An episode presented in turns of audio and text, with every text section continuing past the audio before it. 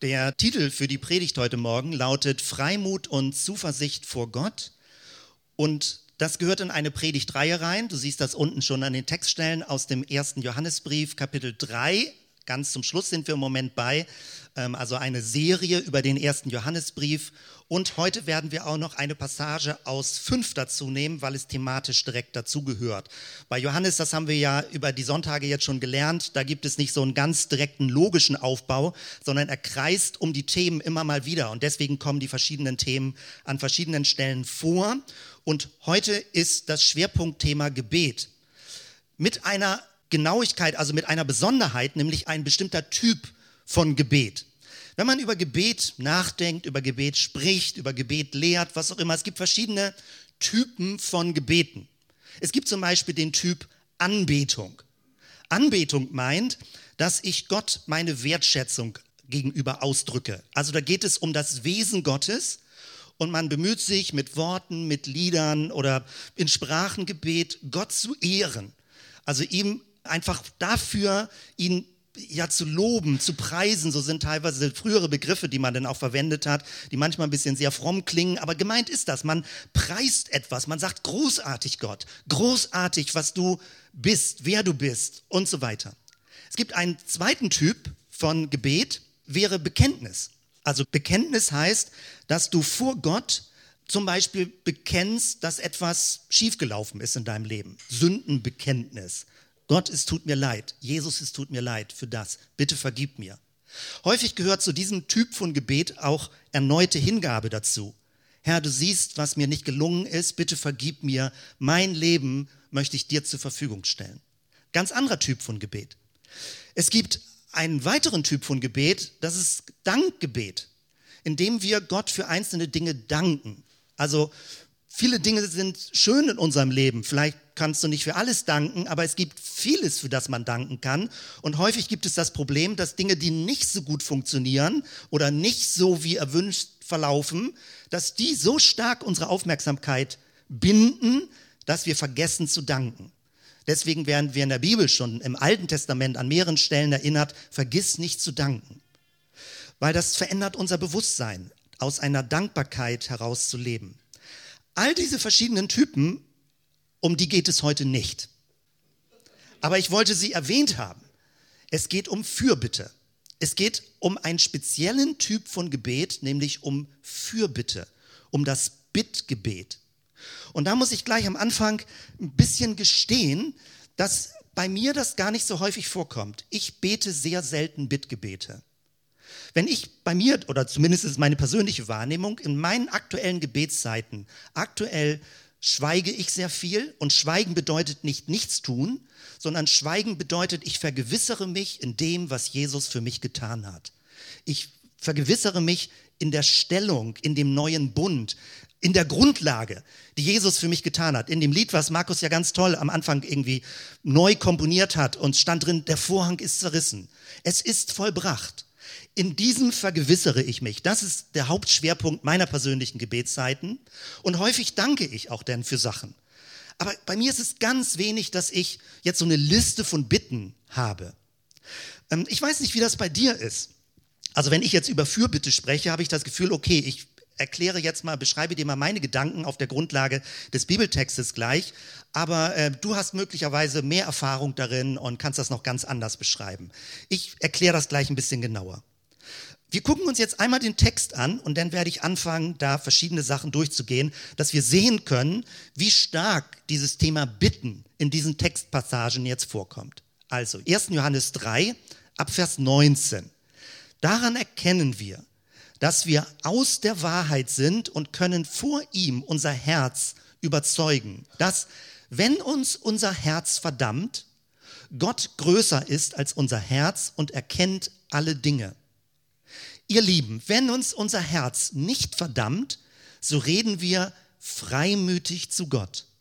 Und was wir bitten, empfangen wir von ihm, denn wir halten seine Gebote und tun, was vor ihm wohlgefällig ist. Und das ist sein Gebot, dass wir glauben an den Namen seines Sohnes Jesus Christus und lieben uns untereinander, wie er uns das Gebot gegeben hat.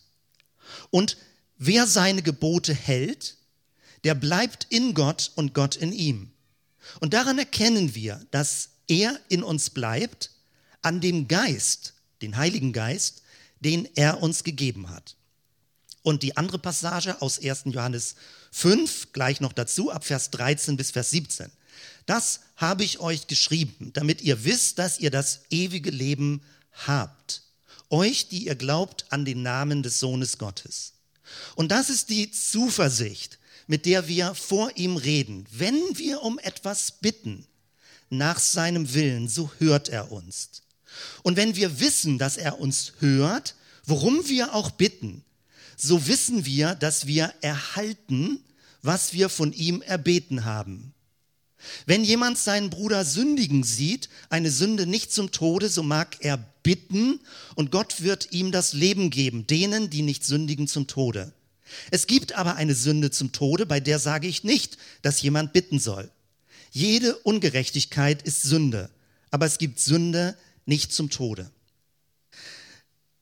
Ich hatte das an anderer Stelle schon mal gesagt. Wenn wir nicht fortlaufend durch den ersten Johannesbrief durchgehen würden, würde ich mir nicht unbedingt solche Bibelstellen aussuchen, weil bei mir leichten, ich sage das jetzt mal so ganz ungeschützt, ja, äh, ein Überforderungsgefühl entsteht, solche Stellen auszulegen. Zum Beispiel, wenn ihr euch hier den Vers 14, 15 anguckt, zum Schluss, worum wir bitten, so wissen wir, dass wir erhalten, was wir gebeten haben.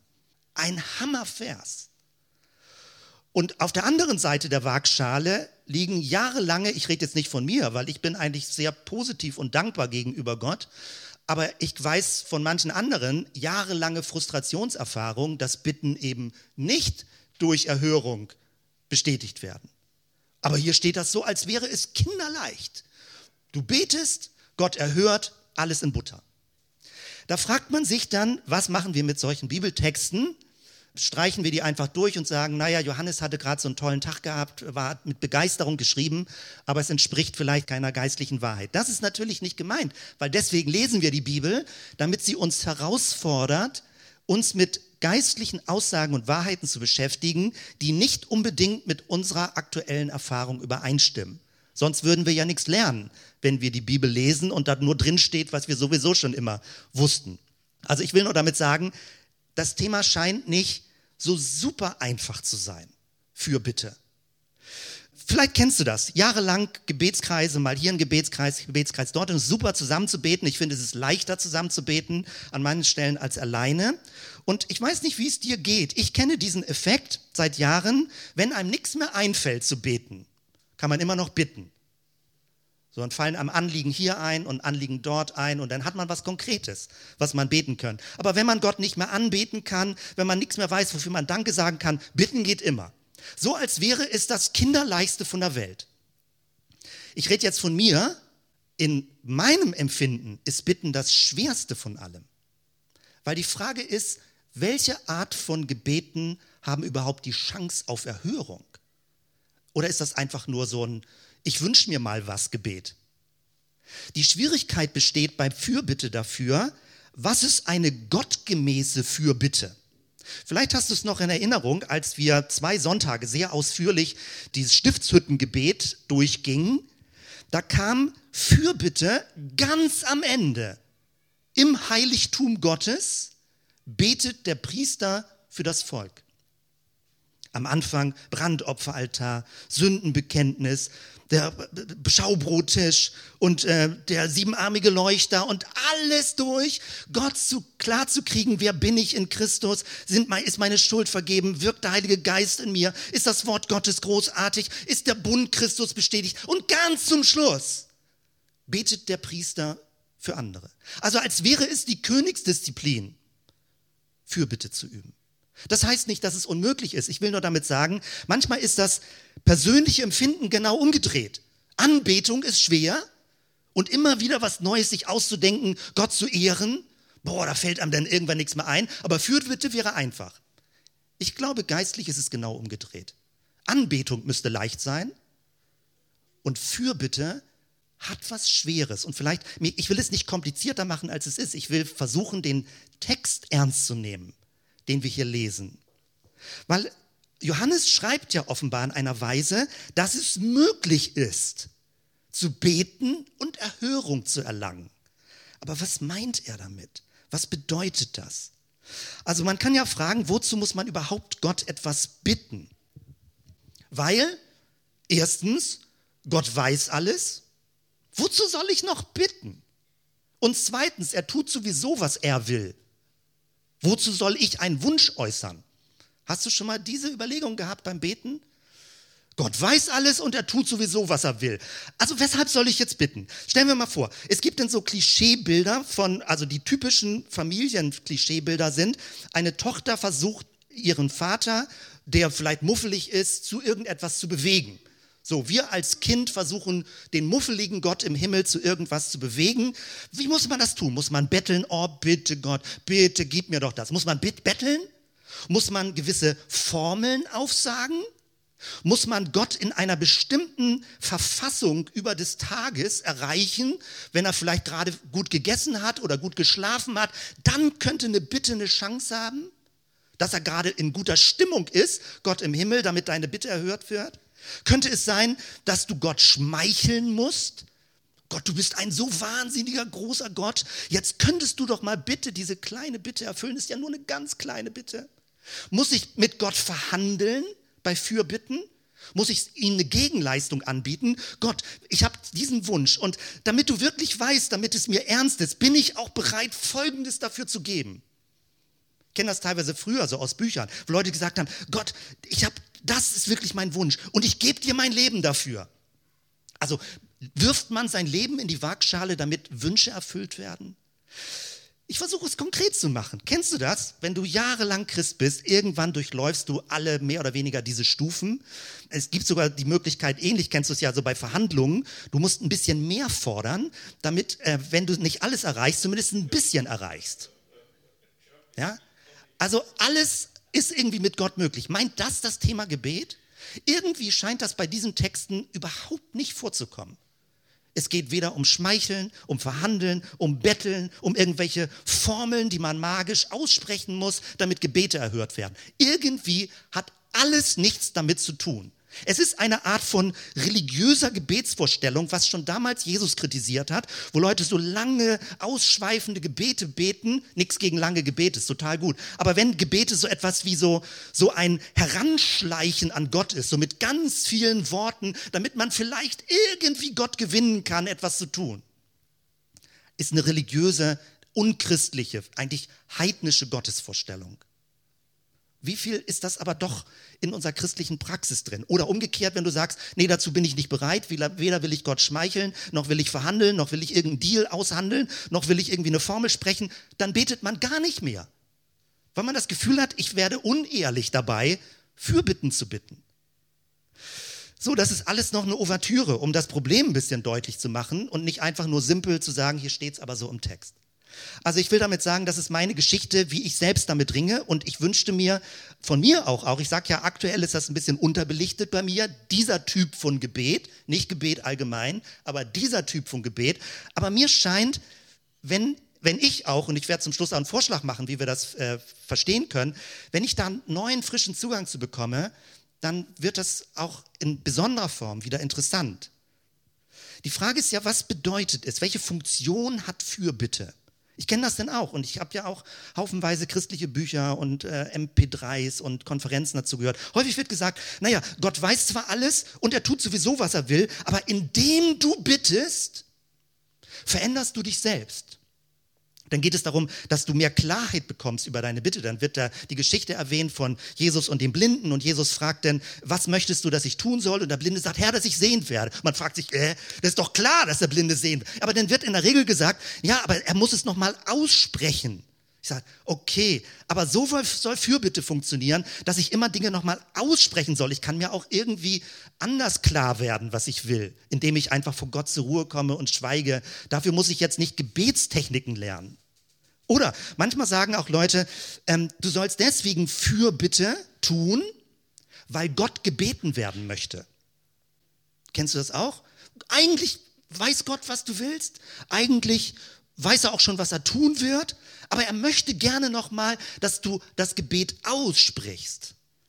Was für eine Beziehung, wo die Autoritätsperson gönnerhaft der Person, die bittet, sagt, ich spüre zwar ganz genau, was du willst, aber sag's noch mal. Sag's noch mal, damit ich höre, dass du mich bittest. Was für ein Gottesbild. Vielleicht ist dir sowas beigebracht worden und ich kann nur von mir sagen, ich will diese Art von Fürbitte in meinem Leben nicht. Weder möchte ich mit Gott verhandeln, ich wiederhole es nochmal, noch ihm schmeicheln, noch irgendwelche Deals, noch irgendwie übertrieben was bitten. Ich möchte diese Art von Gottesbeziehung nicht. Weder ist ein Wunschautomat im Himmel, wo ich irgendwie so mal eine Liste einreiche, wie in einen Cola-Automaten, ein Euro rein und jetzt drücke ich auf den Knopf, Wahnsinn, ich kriege eine Flasche raus, ein Wunder. Diese Art von Gottesbeziehung möchte ich in meinem Leben nicht. Ich habe das Gefühl, sie entwürdigt Gott und sie entwürdigt irgendwie auch mich als Beter. Kannst du das ein bisschen nachvollziehen, was ich meine? Und doch ist das Thema ja offenbar wichtig. Und vielleicht brauchen wir dann einen neuen, anderen Zugang. Natürlich geht es um Beziehung, natürlich geht es um Klärung, natürlich geht es darum, dass man Dinge ausspricht, dass man es macht. Aber das ist nicht der Kern von Fürbitte. Ich finde es sehr unbefriedigend, wenn man deswegen Fürbitte üben soll als pädagogische Funktion für ein Selbst oder irgendwie so in der Form oder um das Gefühl der Abhängigkeit in einem drin klarzukriegen und zu kultivieren. Ich glaube, das kann man auch anders leben, das Gefühl der Dankbarkeit und Abhängigkeit. Dafür braucht man nicht Fürbitte. Meine Hoffnung, mein Glaube, meine Behauptung ist, dass Fürbitte in der Bibel dazu da ist, um wirklich etwas zu verändern. Und es geht nicht allein darum, dass du dich dabei veränderst. Es geht auch um böse Mächte. Viele glauben nicht mehr daran, aber es geht auch um böse Mächte, die das Leben von Menschen festhalten. Und es geht auch um die Umwelt. Oder Umwelt, es geht um Beziehungsumfelder, es geht um Familienatmosphären. Fürbitte ist dazu da, dass etwas geschieht. Nicht nur, dass es mal gebetet wird. Und die wirklich interessante Frage, ich glaube, die uns ein Leben lang begleitet, aber wo wir drum ringen und suchen und immer neu erkunden müssen, ist, wie geschieht durch Gebet etwas? Also was ich meine ist, Gebet ist ein wirkliches Werkzeug, ein wirkliches Instrument, was Gott uns in die Hand gibt, um in dieser Welt etwas zu tun. So wie Jesus gebeten hat, Herr, dein Wille geschehe, wie im Himmel, so auf Erden. Er lehrt uns, dass das Gebet etwas, was im Himmel Realität ist, auf die Erde kommt. Es soll etwas geschehen durch Gebet. Es ist kein Ritual, dass man mal wieder gesagt hat, was man alles wünscht und Gott noch mal daran erinnert, dass bald Weihnachten ist. Das ist nicht Fürbitte. Fürbitte ist ein Instrument, was wir Christen in besonderer Weise zur Verfügung haben durch Jesus, um etwas zu tun, was durch menschliche Anstrengung allein nicht möglich ist. Vielleicht sowas wie ein Turbo ein Turbo auf das, wie wir sowieso unser Leben führen, eine, eine Unterstützungsenergie für das, wie wir in dieser Welt ein Zeugnis für Gott sein wollen. Das alles noch dazu. Und jetzt geht es ein bisschen weiter rein in den Text. Hier habe ich euch mal die Worte bitten äh, dick gedruckt, damit ihr seht, wie stark dieses Thema vorkommt in diesem Bereich. Aber die Überschrift lautet ja Freimut und Zuversicht. Und das ist die große Betonung dass wir in Freimut, bisschen älteres Wort, aber in Befreitheit, in einer Klarheit, in einer Offenheit vor Gott leben und dass wir mit Zuversicht Dinge aussprechen, wenn wir beten. Also mit Zuversicht heißt, dass wir selbst, also jetzt mal menschlich gesprochen, selbst auch daran glauben, dass das Sinn macht, das zu beten. Dass das nicht irgendwie so eine leere Formel ist, die man sagt, sondern das, was du betest, ist etwas, wo du hinterstehst, was du glaubst, was geschehen soll. Das ist Zuversicht, mit Zuversicht beten. Das sind also die großen Themen, um die es geht. So reden wir freimütig, Vers 21 zu Gott oder ihr 14. Und das ist die Zuversicht, mit der wir vor ihm reden. Und damit sind wir beim ersten Punkt. Beim Thema Gebet, Fürbitte, geht es an erster Stelle nicht um die Inhalte. Es geht nicht um das, was du bittest.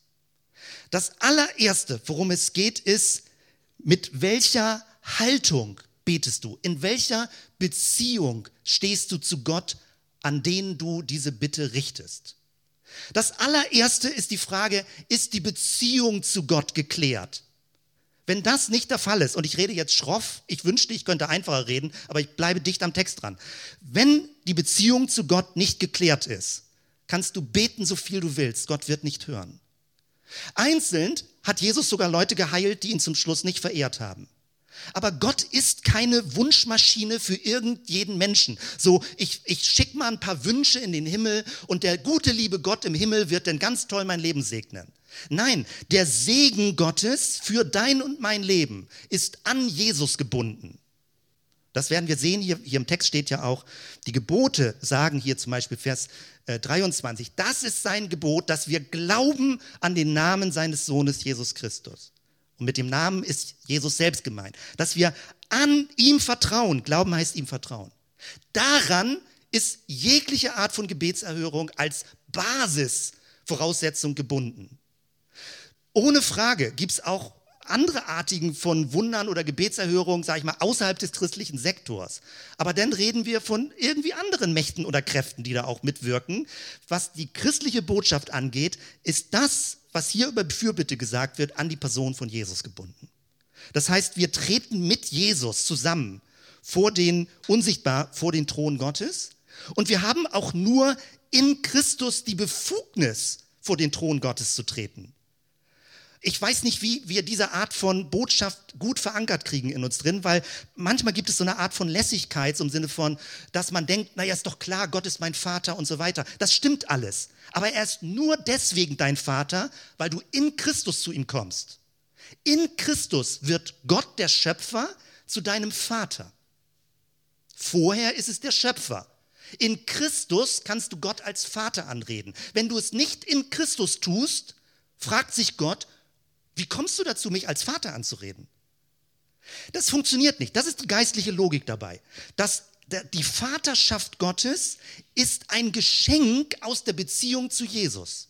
Und in dem Sinn ist das großartig, dieses Geschenk zu haben. Aber ist es nicht etwas, was einfach irgendwo herumliegt auf der Straße? Jeder kann Gott mal eben Vater nennen. Das kannst du tun, aber es nützt nichts.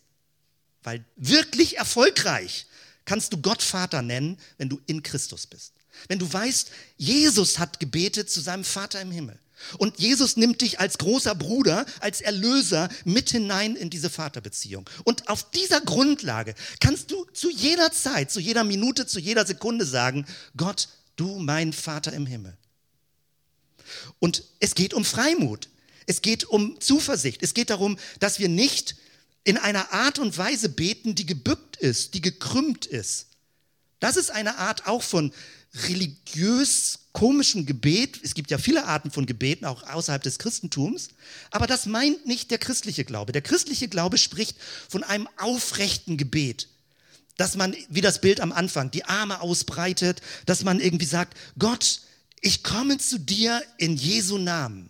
Also wenn man so eine Formel vor Augen hat. Man kommt immer von den Thron Gottes in Jesu Namen.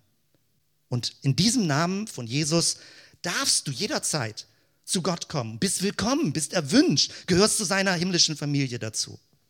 Freimut. Es gibt ähm, im Hebräerbrief so eine ähnliche Stelle, da steht Hebräer 4, Vers 15, denn wir haben nicht einen hohen Priester, der nicht könnte mitleiden mit unserer Schwachheit, sondern der versucht worden ist in allem wie wir, doch ohne Sünde. Darum lasst uns freimütig hinzutreten zu dem Thron der Gnade, auf dass wir Barmherzigkeit empfangen und Gnade finden und so Hilfe erfahren zur rechten Zeit.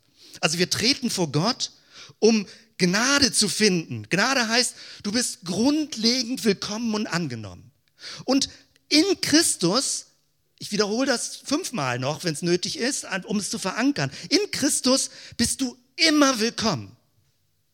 In Christus. Weil in Christus ist dieser Vorhang zerrissen. In Christus ist es vollbracht. In Christus ist dir die Schuld vergeben. Immer wenn du in dem Bewusstsein kommst, in Christus zu Gott zu kommen, ist der Weg frei. Freimut, aufrechtes Stehen, sicherer Stand in Christus, geklärte Beziehung. Nun, wir finden hier aber zwei Möglichkeiten hier bei 1. Johannes 3. Dort steht einmal, hier Vers 21, ihr Lieben, wenn uns unser Herz nicht verdammt, so reden wir freimütig. Das ist klar. Das Wort Herz muss man hier vom hebräischen Hintergrund mit Gewissen übersetzen.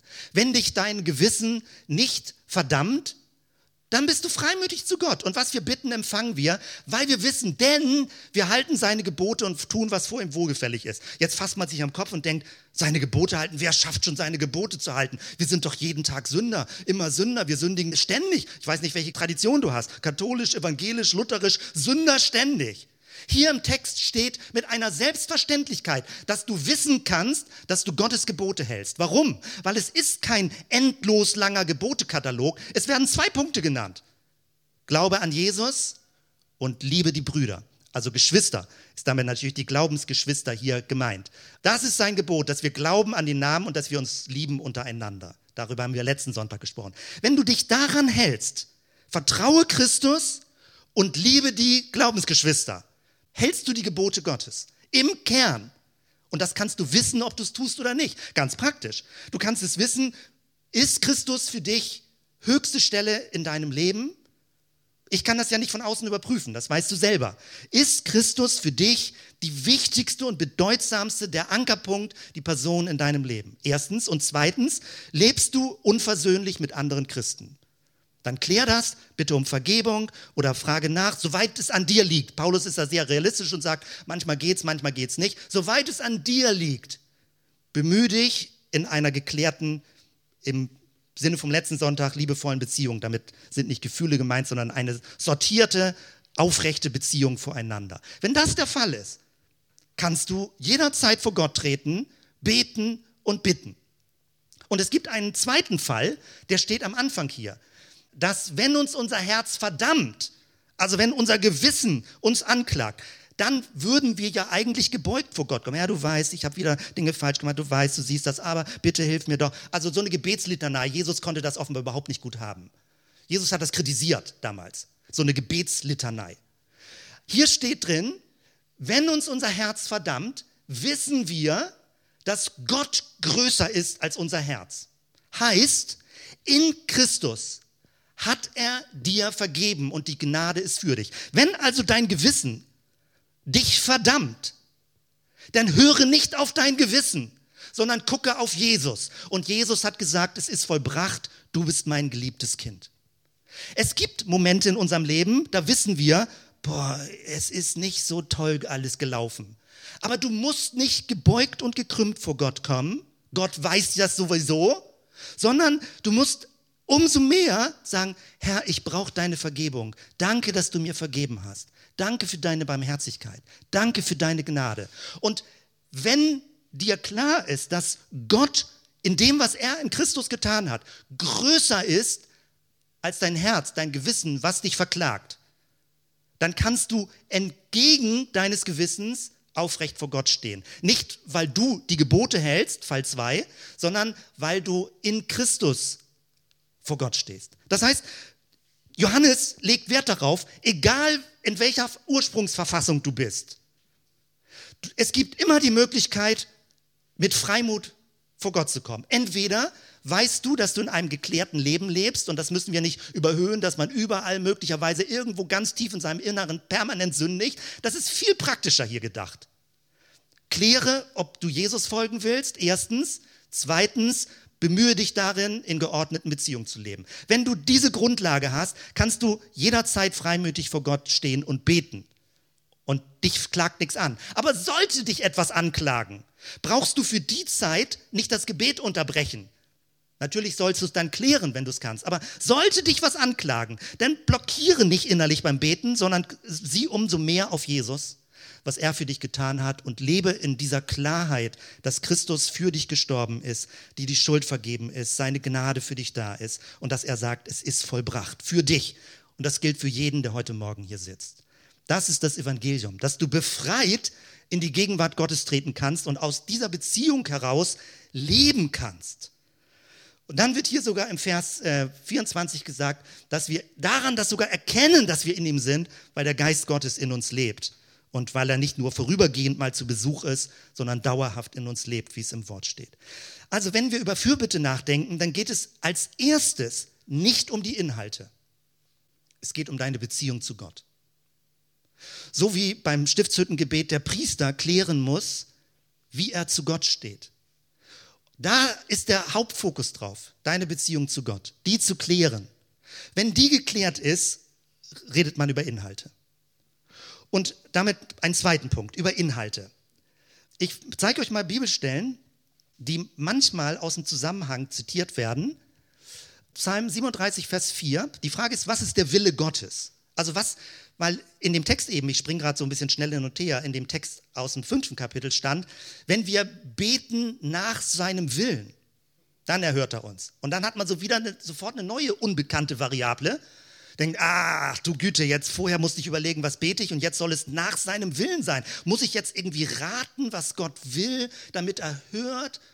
also wenn er sowieso tut, was er will, wozu soll ich denn das nochmal aussprechen und raten? Du kennst das so, wenn Leute so sagen, rate mal, was es ist und du bemühst dich und versuchst immer zu raten, was der Wille ist. Kann es ja irgendwie auch nicht sein. Aber natürlich geht es um Gottes Willen. Wie Jesus, viele Leute kennen das Vater unser, dein Wille geschehe, wie im Himmel, so auf Erden. Jesus betet das als Hauptgebet und lehrt das seine Jünger. Kennst du diesen Vers? Vielleicht hast du den sogar als Taufvers, Psalm 37, Vers 4. Denn er wird dir geben, was dein Herz wünscht. Das klingt förmlich wie so eine Wunschmaschine. Vertrau Gott, er wird dir geben, was dein Herz wünscht. Ja, also so, eine, so ein Zauberautomat im Himmel.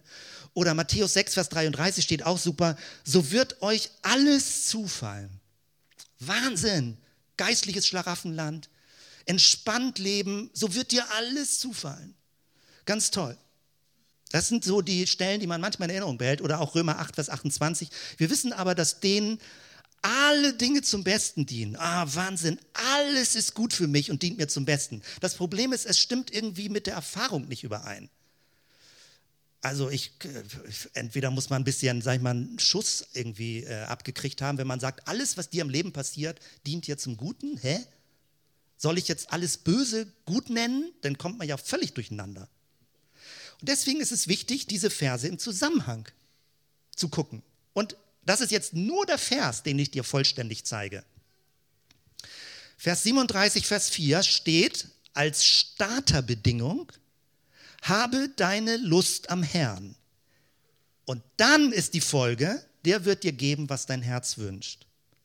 Heißt, deine Verantwortung besteht darin, mit allem Vertrauen bei Jesus zu bleiben und nicht über alles Restliche dir Sorgen zu machen.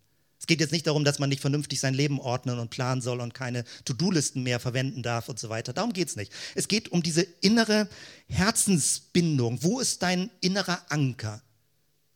Geht es um deine Wünsche oder vertraust du, dass Gott Gutes für dich im Sinn hat, auch wenn du es im Moment vielleicht nicht erlebst. Konzentriere dich auf, habe deine Lust am Herrn. Also Lust ist jetzt noch Luther-Übersetzung. Habe deine tiefste Erfüllung im Herrn. Der wird dir geben, was dein Herz wünscht.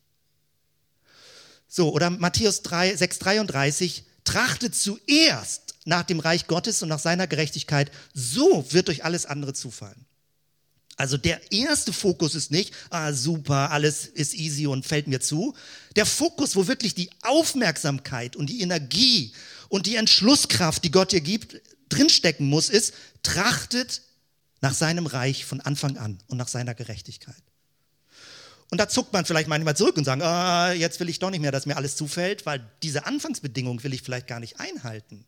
Dass alles in meinem Leben danach trachten soll, dass das Reich Gottes Gestalt gewinnt und seine Gerechtigkeit sich ausbreitet. Oder Römer 8, 28 genauso. Wir wissen aber, dass denen, und diesen Zusatz muss man in Erinnerung haben, dass denen, die Gott lieben, alle Dinge zum Besten dienen. Dann werden wir dir alle Dinge zum Besten dienen, wenn du mit deinem innersten Herzen Gott liebst Jesus sagt das als zwei simple Gebote, ist eigentlich alles nur eine Wiederholung. Aber also ich beziehe das alles, wie Jesus das schon alles deutlich gesagt hat. Aber ich bringe Beispiele, wie das manchmal so im christlichen Sektor sich verkürzt und man denn das Gefühl hat, alles, was ich bitte, wird Gott schon irgendwie erfüllen. Da hat man keine biblische Grundlage für. Auch hier Römer 8, 28, also hatte ich ja schon gesagt, äh, noch der zweite Teil, denen, die nach seinem Ratschluss berufen sind. Jetzt geht es nicht darum, rückzuschließen, ah, Gott erfüllt meine Gebete nicht, also bin ich auch nicht berufen. Das ist auch Unsinn. Berufen heißt, dass du in Christus erwählt bist, dass du dir klar machst, du bist in Christus berufen, in Gottes neuer Welt zu sein. Du richtest dein Herz darauf, Gott zu lieben. Und dann wirst du merken, wie dir die Dinge zum Besten dienen. Das beschreibt das ein bisschen inhaltlicher. Das ist alles ja nicht so ganz einfach, gebe ich ja zu. Aber ich finde, es fängt an, inhaltlich fassbarer zu werden. Was meint Gott? Also die, das Erste ist die Beziehung, dass du in Christus vor Gott trittst und eine geklärte Beziehung sowohl zu Gott als auch so gut es geht zu deinen Glaubensgeschwistern, zu deinen Mitmenschen hast, wo es möglich ist. Jesus spricht sogar von Vergebung für Feinde. Riesennummer. Das Zweite ist dann, wenn du betest, dann achte genau darauf, wo in der Bibel beschrieben wird, was Gott zusagt. Weil es macht keinen Sinn, für den Weltfrieden zu beten. Weil es gibt biblisch keine Verheißung, dass in dieser Weltzeit auf der Welt Frieden sein wird. Es geht darum, Friedensstifter zu sein, aber dass die ganze Welt irgendwie so in Frieden gerät, Unsinn. Da wird sogar eher gewarnt, dass das eine Selbsttäuschung ist, wenn Leute sowas behaupten. Also es gibt bestimmte Gebete, die haben gar keine Chance auf Erfüllung. Herr, heile alle Menschen. Geht nicht. Herr, macht, dass meine Fußballmannschaft immer gewinnt. Geht nicht. Also es gibt bestimmte Formen, ähm, Fußball nur gerade, weil gestern ja Champions League war. Also äh, es gibt bestimmte Formen, wo du merkst, da, da kannst du dir selbst ausrechnen, das ist ein unsinniges Gebet. Natürlich kann man mitfiebern und dafür beten, völlig klar. Aber das heißt nicht automatisch, dass das genau sich alles erfüllt und du kannst das auf viele andere Lebensbereiche übertragen. Es gibt zum Beispiel hier so eine berühmte Stelle, die umgekehrt Leute dazu verleitet zu sagen, na, was bringt das denn überhaupt zu beten? Ich hatte ja gesagt, Gott weiß sowieso alles, Gott tut sowieso, was er will. Und dann kippt man auf der anderen Seite vom Pferd runter und manchmal wird dann diese Stelle zitiert. Denn meine Gedanken, sagt Gott, Jesaja 55, sind nicht eure Gedanken und eure Gedanken sind, eure Wege sind nicht meine Wege, spricht der Herr, sondern so viel der Himmel höher ist als die Erde, so sind auch meine Wege höher als eure Wege und meine Gedanken höher als eure Gedanken. Dann sagt man wieder, Gott ist sowieso so souverän. Er macht, was er will. Naja gut, ich probiere mal wieder eine Fürbitte. Aber was bringt das? Das kann ja auch nicht die Lösung sein. Also entweder nur sowas wie Gott ein Wunschautomat, ja, so ein Kleinkind betteln vor Gott. Oder sowas wie, oh, was bringt das? Gott, Gott ist so souverän, im kurzen Moment entscheidet er vielleicht wieder ganz anders und dann macht er das wieder so. Und wozu soll ich überhaupt noch beten? Auch das stimmt nicht, wenn man den Zusammenhang liest. Weil dieses bezieht sich auf was ganz Konkretes. Jesaja 55. Suchet den Herrn, solange er zu finden ist. Ruft ihn an, solange er nahe ist. Das ist eine Aufforderung. Denn der Gottlose lasse von seinem Wege und der Übeltäter von seinen Gedanken und bekehre sich zum Herrn. Und jetzt kommt die Folge und die Verheißung so wird er sich seiner erbarmen und zu unserem Gott, denn bei ihm ist viel Vergebung. Also, der Vers höher als der Himmel, als die Wolken ziehen, bezieht sich darauf, dass Gott unbeschreiblich gut ist. Dass er besser und barmherziger ist, als sich das je Menschen austräumen können. Das Unkalkulierbare Gottes meint nicht, Gott tut irgendwie, was er will und ist launisch im Himmel. Das Unkalkulierbare bezieht sich darauf, dass Gott barmherziger ist, als je Menschen sein können. Das meint es, soweit der Himmel ist. Das ist großartig und es ist ganz eng mit einer Verheißung verbunden. Wenn du dich zu Gott wendest, wird er über die Maßen sich freuen, wie Jesus sagt, wenn ein Sünder Buße tut.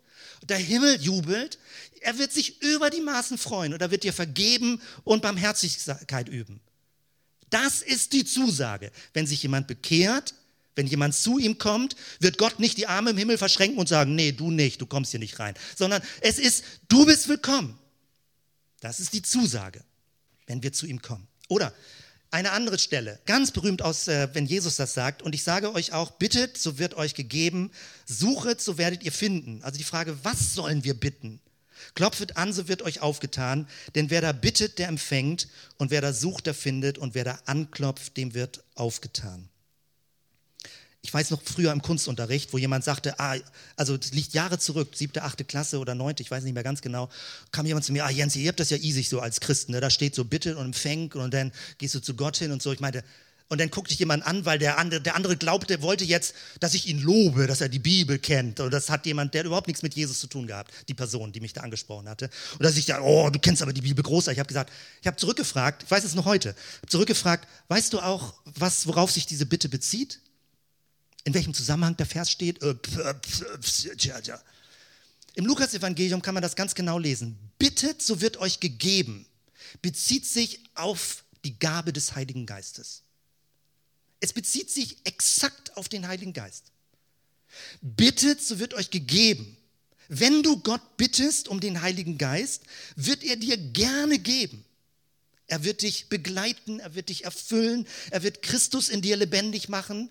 Das ist ein Gebet, was garantiert, ich muss ja kurz sein und ich nehme das, bündel das gleich, aber was garantiert erhört wird. Bete um den Heiligen Geist in deinem Leben, dass du erfüllt bist mit Freude, mit einem inneren Frieden, mit einer inneren Klarheit, mit dem Glück zu Jesus zu gehören. Es wird dein ganzes Leben verändern.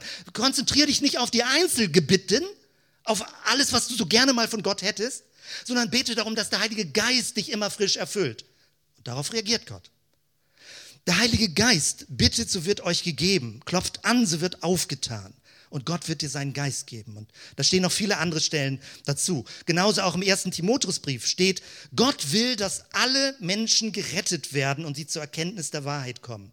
Also Heiliger Geist ist immer ein gutes Gebet. Bitte um den Heiligen Geist. Für bitte auch für andere, dass du für andere bittest, dass sie den Heiligen Geist empfangen, mehr empfangen. Gut ist immer für andere zu bitten, dass sie zur Erkenntnis der Wahrheit kommen. In diesem Zusammenhang steht auch, dass wir für Obrigkeiten beten sollen und so weiter. Dass du für andere Menschen betest und darum ringst, wie Paulus es macht, dass sie Jesus erkennen, weil wir können das menschlich nicht hinkriegen.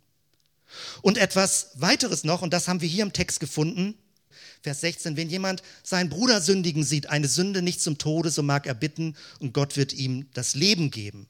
Also füreinander beten, weil wir wissen das. Wir können in Glaubenskrisen kommen, wir, wir bleiben praktisch nicht zusammen, Leute irren ein bisschen ab und sagen, ach mit Jesus, das hat's doch, bringt doch alles nichts mehr. Und das ist wichtig, dass wir füreinander beten, dass wir zusammenbleiben, dass wir aufeinander achten, weil alleine kann das Leben manchmal sehr schwer sein. Dass Leute sich gegenseitig unterstützen. Und auch das hat Verheißung. Also wenn Gott etwas zusagt, Gott ist souverän, völlig klar. Aber in seinem Wort hat er bestimmte Dinge zugesagt. Er hat sich selbst festgelegt und hat gesagt, wenn du das tust, werde ich darauf reagieren. Und das ist der Grund, dass wir ein bisschen sowas wie Schatzsucher oder wie Pfadfinder sein müssen, weshalb wir die Bibel brauchen. Weil wir müssen die Bibel lesen und Dinge anstreichen und sagen, ah, eine Verheißung, super, das streiche ich mir mal dick an und auf diesen Vers kann ich mich berufen, wenn ich eine Bitte äußere vor Gott. Auf diesen Vers kann ich mich berufen. Bete um den Heiligen Geist. Bete für andere Menschen. Bete für deine Brüder und Schwestern. Und es gibt viel mehr Dinge, aber an der Stelle breche ich ab. Das ist deutlich geworden. Kurz ein Wort zum Stichwort Todsünde. Das ist ein Riesending und Leute haben Angst davor. Da wird manchmal Sünde wieder in den Heiligen Geist und sowas bezeichnet. Äh, die ganz kurze Formel lautet, solange du Angst hast, eine Todsünde begangen zu haben, die nicht mehr vergeben werden kann, hast du sie garantiert nicht begangen. Das ist die kurze Formel. Weil dann zeigt es doch, dass du dir überhaupt noch Gedanken drum machst, dass du irgendwie ein Gewissen hast, dass du unruhig bist. Also ich bin ja auch ein Typ, der tendenziell ein bisschen übersensibel ist und äh, denke, oh, könnte es sein und so sagt. Immer wenn du dir Sorgen machst, hast du es garantiert nicht begangen. Todsünde, das steht im Zusammenhang bei Jesus, wo die Pharisäer ihm förmlich sagen, dass er mit Dämonen in einem Bund steht dass aus ihm heraus Dämonen wirken, dass man Jesus verflucht für das angeblich Böse, was er getan hat. Wenn du also aktiv bösartig gegenüber Jesus und sein Werk handelst, wer soll dir da noch vergeben? Das meint das. Und gemeint, solange das aber nicht passiert ist, beten wir füreinander.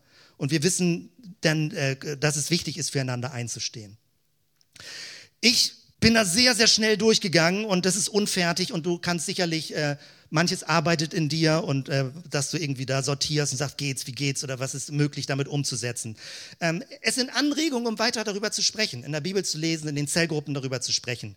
Ich möchte schließen mit einem Bild, das hatte ich ganz am Anfang angekündigt, was für mich persönlich ein neues, ganz mächtiges Bild ist, zu verstehen, was die Funktion von Fürbitte ist.